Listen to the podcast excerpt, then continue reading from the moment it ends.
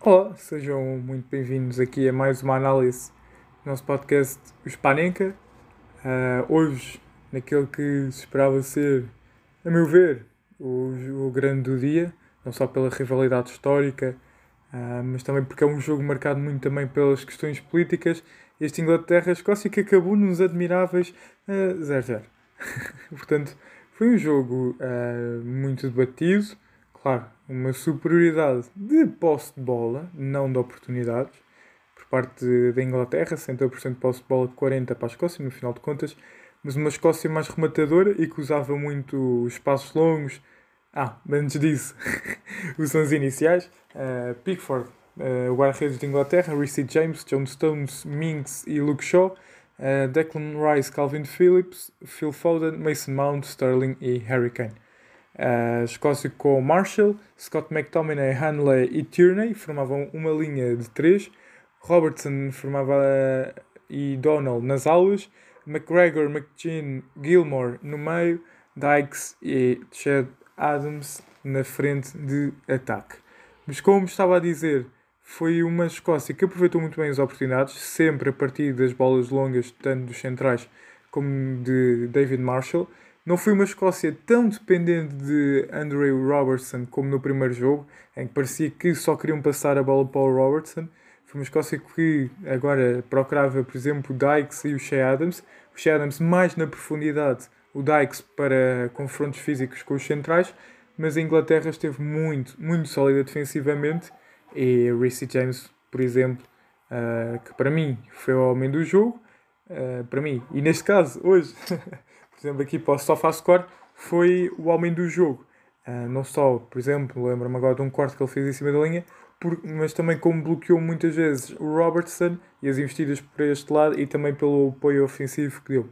Houve jogadores muito apagados do lado da Inglaterra, Phil Foden, Harry Kane, uh, Sterling, o Rice, ou seja, houve sobretudo uma falta de controle a meio campo por parte da Inglaterra uma pressão muito elevada e muito alta, não em termos de terreno, mas em termos de quantidade por parte da, da Escócia, muitos jogadores a sair à pressão, a fazerem pressão, uma pressão sempre muito, muito intensa. E, por exemplo, uma, a pressão da Escócia piorou muito com o McChin ao ser logo amarelado aos 16 minutos. por pouco não seria o, o único cartão amarelo da partida, mas O'Donnell também viu cartão amarelo. Um, e é impressionante que num jogo que teve, uh, se não me falham as contas, 27 faltas, uh, tivemos dois cartões amarelos e isso seria impensável, por exemplo, uh, no nosso campeonato português e por isso deixar aqui esta nota de deixar-se jogar. Claro que muitas faltas foram faltas cirúrgicas, logo a matar o jogo, portanto a necessidade da mostragem de cartão amarelo não houve, não houve assim muito. Mas o jogo mudou, a meu ver, quando saiu o Phil Foden entrou Jack Grealish. Porquê? Porque Jack Grealish procurou desequilibrar muito. É um jogador muito desequilibrador, gosta de ir para um, de um, no 1 um para 1. Um. Ele até foi mais para o lado esquerdo, ou seja, o Sterling veio para a direita, ele foi para a esquerda, e desequilibrou bastante. Só que faltou algum poder de decisão ao mesmo. Harry Kane não conseguiu trabalhar no meio dos centrais de Inglaterra, de, da Escócia, principalmente o Hanley, e por isso uh, o Southgate procurou mais a profundidade a partir do Rashford mas o Rashford também não acrescentou muita coisa ao jogo. Este jogo foram só efetuadas 4 substituições, duas para cada lado, quando todos sabemos que podemos fazer 5 alterações, mas os, os selecionadores não, não quiseram assim. Portanto, foi um jogo bem disputado, um bom ritmo, não com muitas oportunidades claras de golo, mas este jogo permite à Inglaterra aproximar-se da, da República Checa, ou melhor, igualar a República Checa no primeiro lugar do grupo com 4 pontos uh, e a Escócia continua com 1 um ponto uh, em igualdade pontual com a Croácia, esse que vai ser o último jogo deste grupo, Croácia e Escócia, em que é decisivo eh, para.